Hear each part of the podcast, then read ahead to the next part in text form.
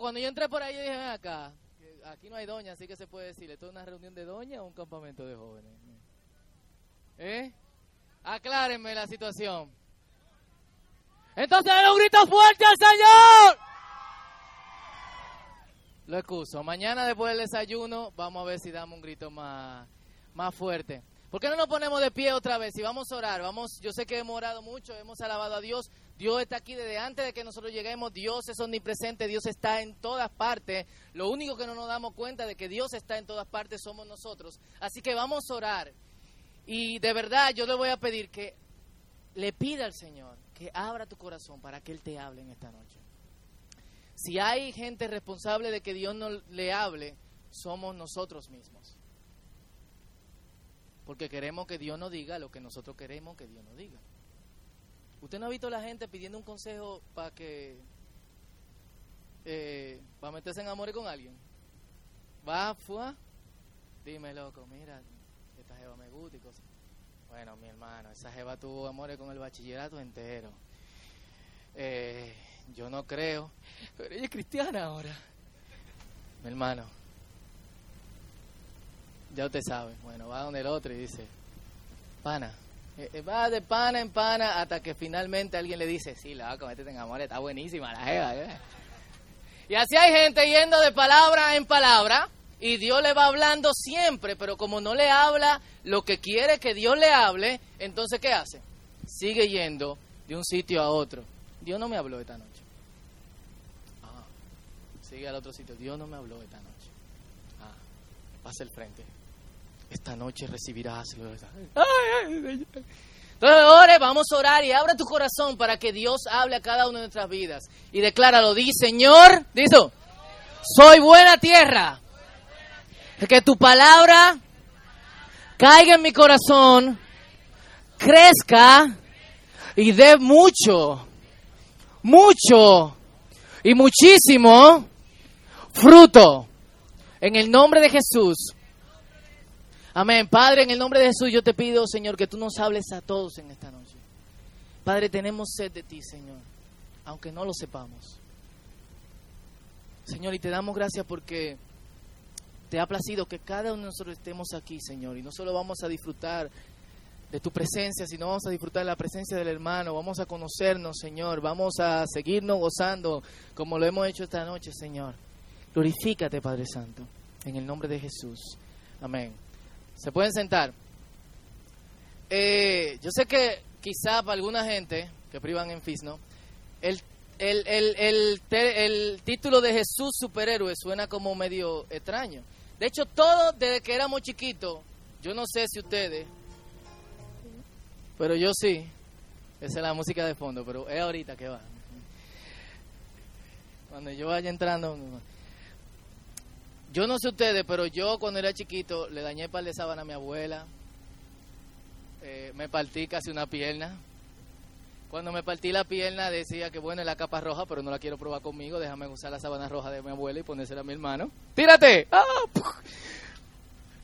Eh, pero de alguna u otra forma, o sea, y cuando yo pasaba por, por la novia de Villa y veía los trajes de Batman, y de, yo me acuerdo que yo tenía un traje de Batman que me lo, me lo, me lo regalaron cuando yo tenía cuatro años para que fuera a la fiesta de disfraces del colegio.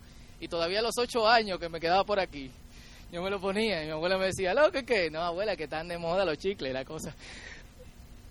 Pero de alguna otra forma, todos nosotros, en algún momento, no solamente eh, nos gustan los superhéroes, no solamente eh, nos viciamos con uno de ellos, en algún momento nosotros hemos querido ser como uno de ellos.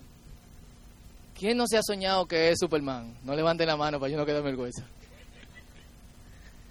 O que Batman, no, sé, no levanten la mano para yo no quedarme vergüenza. Todos de alguna u otra forma. De los últimos días yo estaba viendo una serie que se llama Héroes. Muy ápera, de hecho. ¿Quiénes han visto Héroes? Full. Muy ápera.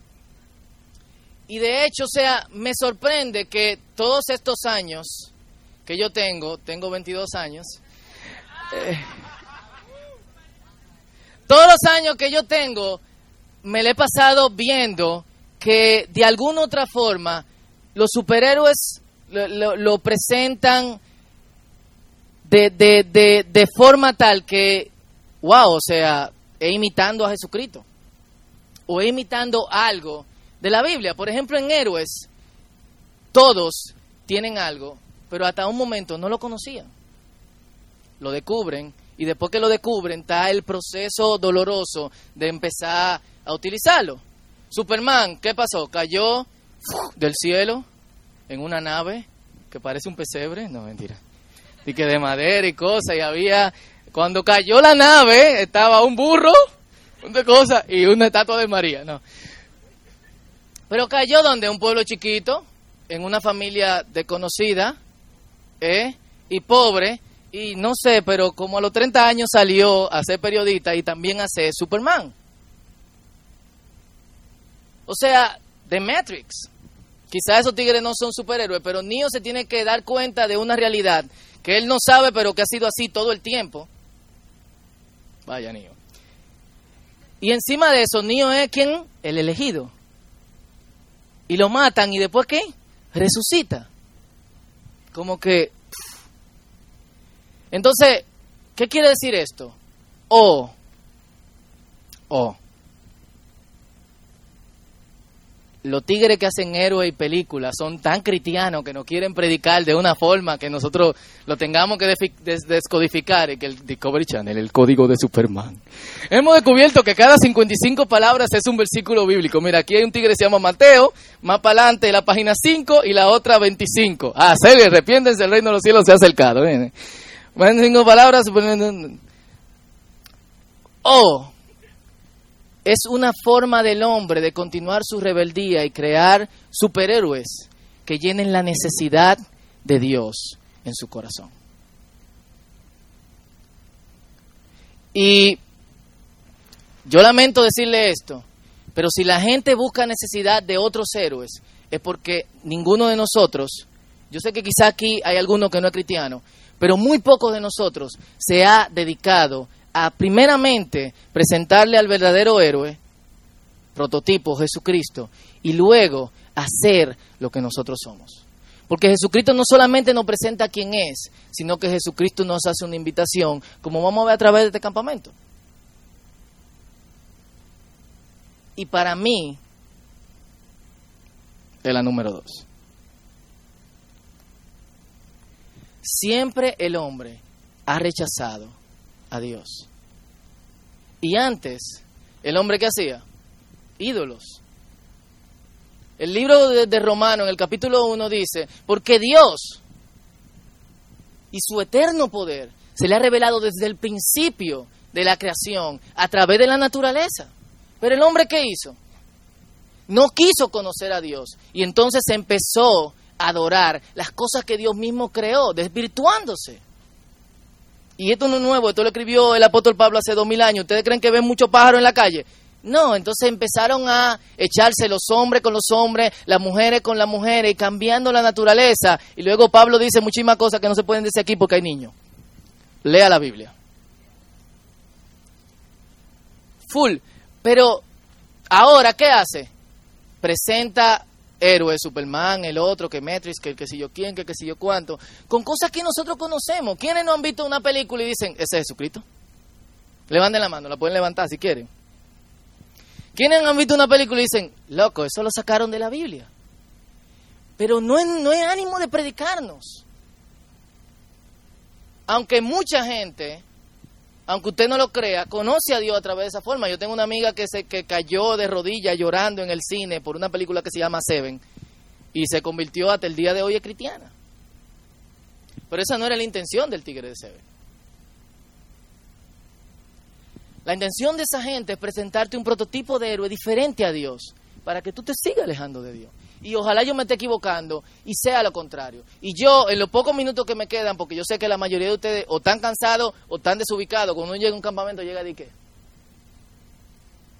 De que, no conoce a nadie, como si usted este lado fuera de Puerto Plata, allí de Bonao, y el otro de La Romana, de este lado de Montecristi, y el otro que sí, ok, no conocimos aquí. ¿Eh?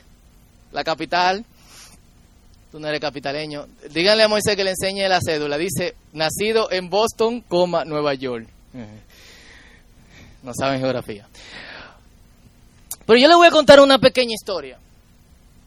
Y es la historia de la Biblia. Y se la quiero resumir sumamente rápida, pero yo quiero que ustedes me atiendan, para que ustedes entiendan.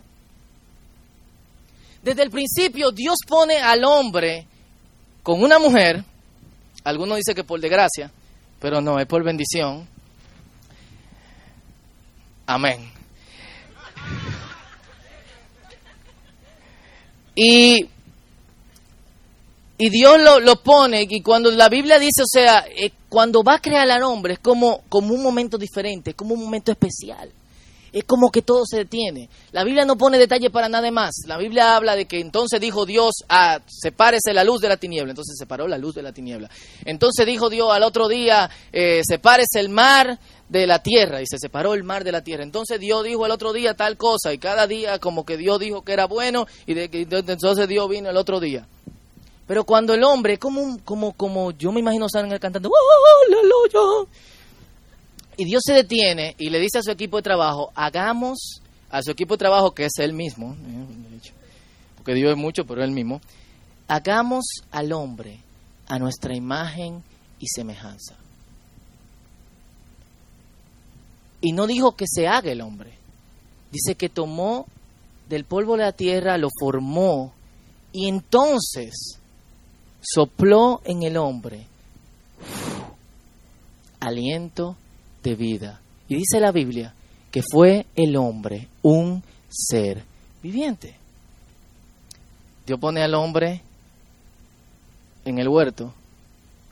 Después le da a una mujer, porque Adán se dio cuenta que Chita tenía Chito y que Virulai tenía a Benji, etcétera. Y que Bambi era el hijo de dos más y él decía, ¿y por qué yo tengo hijos y cosas? Adán se sentó, le puso el nombre a todo y dijo Dios, bueno, Adán. Está aburrido. Así que le dio una mujer y le dio instrucciones específicas, pero había un problema. El hombre y la mujer habían sido, en un, habían sido puestos en un mundo que ya había sido invadido. Y yo no sé de dónde, la Biblia no lo especifica, pero un día la mujer va a la mata de Guanábana donde Dios le dijo que no comiera de eso porque era la mata del bien y del mal. Yo no sé si era de Guanábana, de aguacate, eh, de manzana y cosas. Es un guineo. Y fue Eva y vio la lechosa y dijo que era codiciable y grande y cosas. Y la culebra le dice, Eva, ¿quiere can? Eva. Y este es el problema desde el principio. El problema desde el principio es que Dios ha querido compartir, vivir en comunidad con el hombre.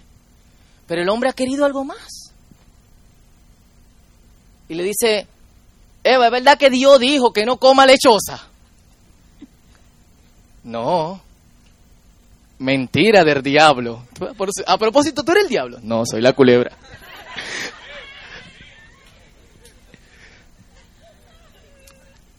¿Por qué? No, no, Dios no dijo eso, porque el día que comiéramos de eso vamos a morir. La lechosa envenena. No, Eva, de hecho hay unos jugos con K muy buenos. No, sin relajo.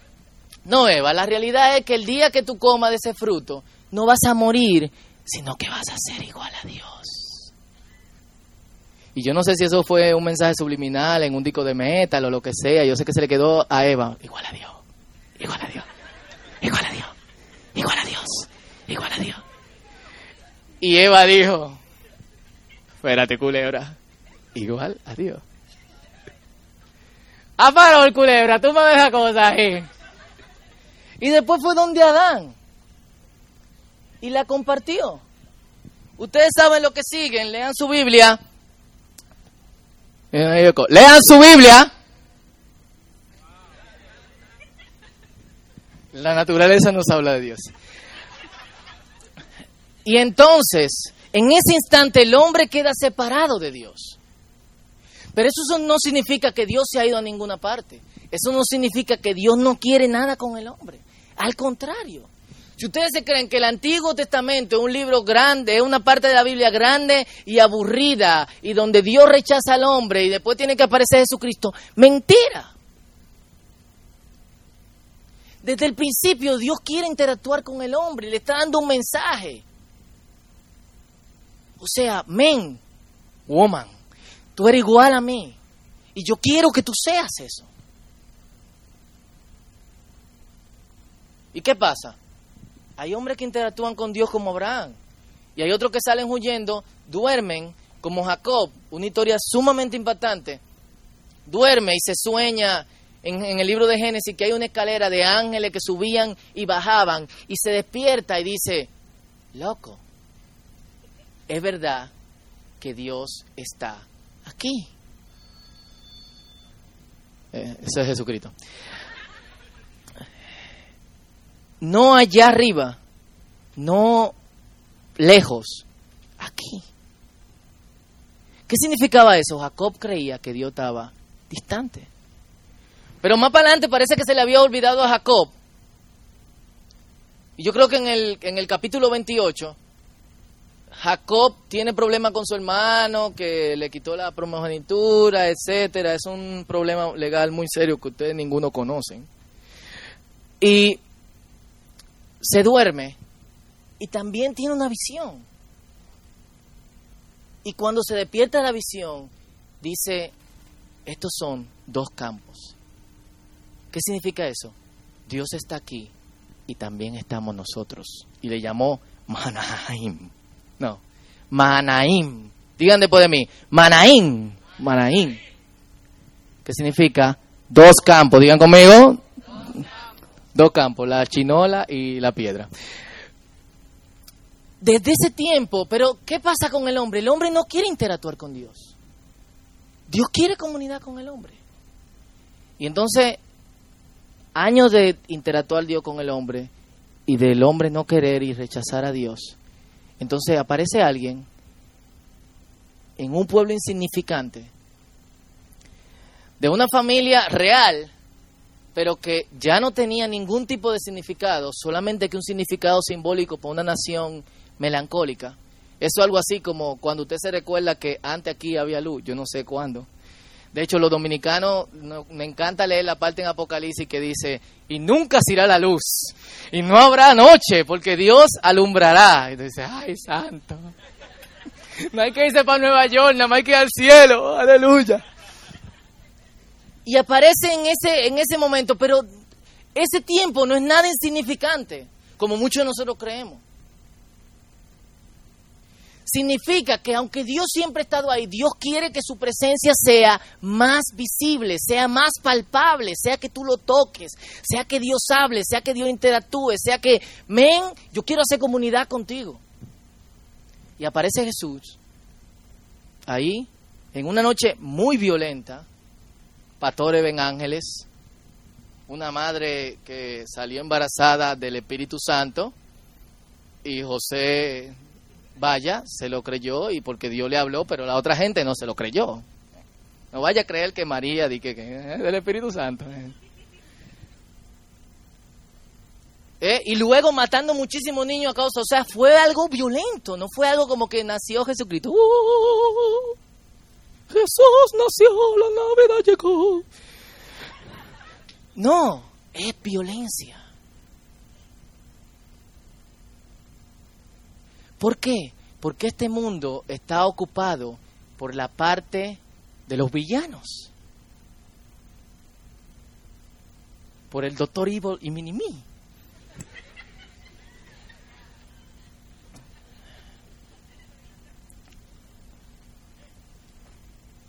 Así que si el mundo está ocupado por los villanos, los villanos no van a dejar que Dios entre así por así porque significa que desde ese momento los villanos van a tener derrota. Y en ese instante empieza la violencia. Full. Y Jesucristo empieza a declarar algo. Como Supermanetron, Dios, llámalo como tú le quieras llamar. Jesucristo preferiblemente. Eh, bueno, blasfemia, emia, emia empieza a anunciar algo. Arrepiéntanse y conviértanse, porque el reino de los cielos se ha acercado. Yo no sé si ustedes se han dado cuenta de eso. No es una realidad para después. No es que yo estoy muy feliz porque yo acepté al Señor, yo era un drogadito del diablo y estoy muy feliz porque pronto estaré en el reino de los cielos. No, significa que este drogadito del diablo, desde que acepta al Señor, está participando del reino de los cielos. ¿Ustedes no sabían eso? Y no solamente eso. En Lucas capítulo 16, versículo 33, Jesús le dice algo. El reino de los cielos ejerce violencia. Y solo los valientes lo arrebatan.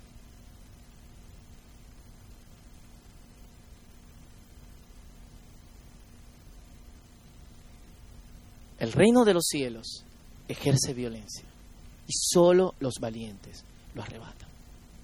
Porque la invitación de Cristo no es a que tú vengas y digas, ok, Jesucristo es mi Superman.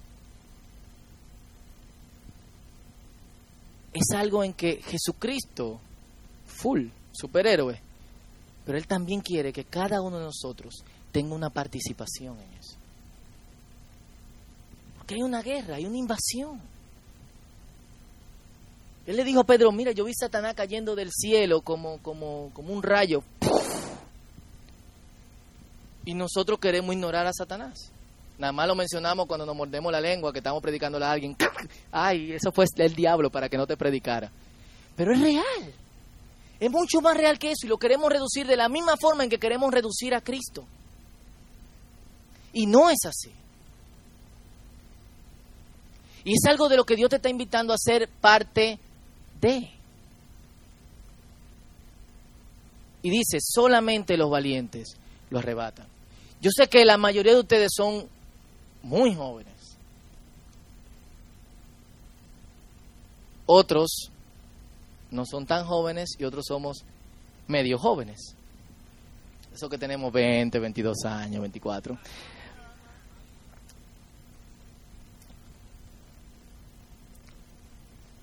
Y hay algo que nos está matando como cristianos. Y es estar cómodos. Así como los superhéroes, Superman de noche tiene que estar con el radio y Batman sale de noche y no duerme, al otro día tiene que levantarse a, a, eh, a trabajar en empresas Wayne y Spider-Man tiene que ir a la universidad después de una tremenda noche tirando tilaraña como un loco. El pueblo de Dios no puede estar cómodo. En el momento en que cada uno de nosotros acepta la comodidad, muere. Y por eso muy poca gente cree en Jesús y en lo que Él puede hacer contigo. Tenemos nuestra silla cómoda, nuestros equipos de sonido, luces. Estamos en un campamento muy chulo. Y puede ser que esto sea, esto termine llorando, gritando y rompiéndonos la ropa. Y que dos días después, en el Salón de la Justicia, no quede nada.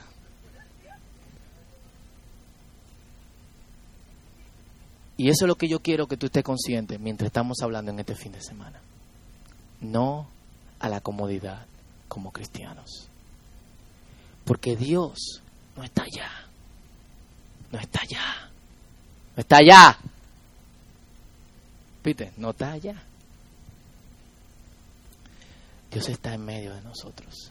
Y somos nosotros los que no nos estamos Y ya no es a través de la naturaleza, ya no es a través de que tú adivines que Dios mismo, super Dios, el superhombre, así mismo, el superhombre, caminó entre nosotros, interactuó con nosotros y sigue haciéndolo hoy. ¿Dónde está? Solamente tú tienes que dar un paso hacia su presencia. Y lo único que no tienes que olvidar es que no a la comodidad, porque el reino de los cielos es violento. Y hay un versículo que me, me, cautivó de Jesucristo, que está en Apocalipsis capítulo 19. Del verso 11 en adelante.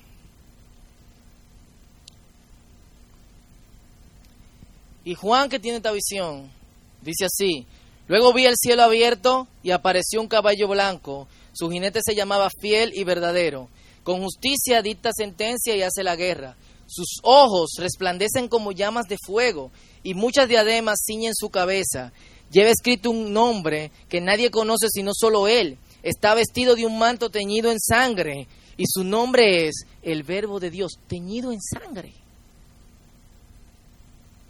Lo siguen los ejércitos del cielo montado en caballos blancos y vestido de lino fino, blanco y limpio. Y de su boca sale una espada afilada con la que herirá a las naciones, las gobernará con puño de hierro, él mismo exprime uvas en el lagar del furor del castigo que viene de Dios Todopoderoso, y en su manto y sobre el muslo lleva escrito este nombre, Rey de Reyes y Señor de Señores.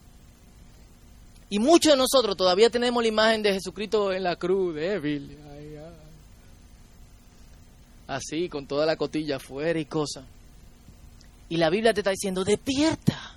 Es otra imagen, es violencia. No es comodidad. No son solamente tiempos de alabanza. No solamente que me prediquen. ¿Qué tú vas a hacer con toda la prédica que tú tienes desde que tienes 5 años hasta que tienes 50? Nada. Eso es algo que Dios te va a preguntar. ¿Qué tú vas a hacer con todos los campamentos que tú fuiste?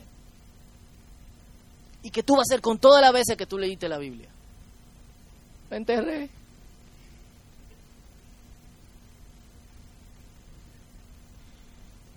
Estamos en guerra y el llamado es, ¿te unes o no?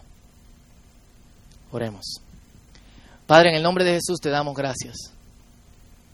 Padre, gracias porque no hay otro héroe dado a los hombres solamente Cristo. Cristo, Dios hecho hombre. Y más que cualquier hombre, superhombre. Que superó las limitaciones de la carne y superó el pecado, pero cargó con todo el pecado de nosotros. Pero no murió y se quedó ahí, sino que también resucitó y nos hace partícipe de su reino. Padre, que venga tu reino, que se haga tu voluntad, Señor Padre, quita la comodidad, Padre Santo. Ejerce violencia en nuestros corazones de modo tal que nosotros podamos ser violentos. En el nombre de Jesús. Amén. Dios te bendiga y Dios te guarde.